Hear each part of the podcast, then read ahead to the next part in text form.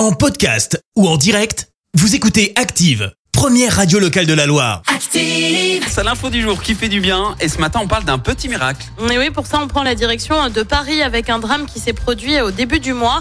Une enfant de 7 ans s'est noyée lors d'une sortie scolaire dans une piscine.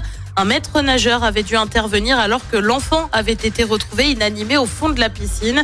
Euh, Dans la foulée, elle avait été euh, plongée dans un coma artificiel alors que son pronostic vital était engagé. Et bien deux semaines après les faits, l'enfant serait désormais sorti du coma. Autre bonne nouvelle, elle ne devrait garder aucune séquelle de l'accident, même si elle est restée immergée entre 30 et 50 et 60 secondes dans l'eau.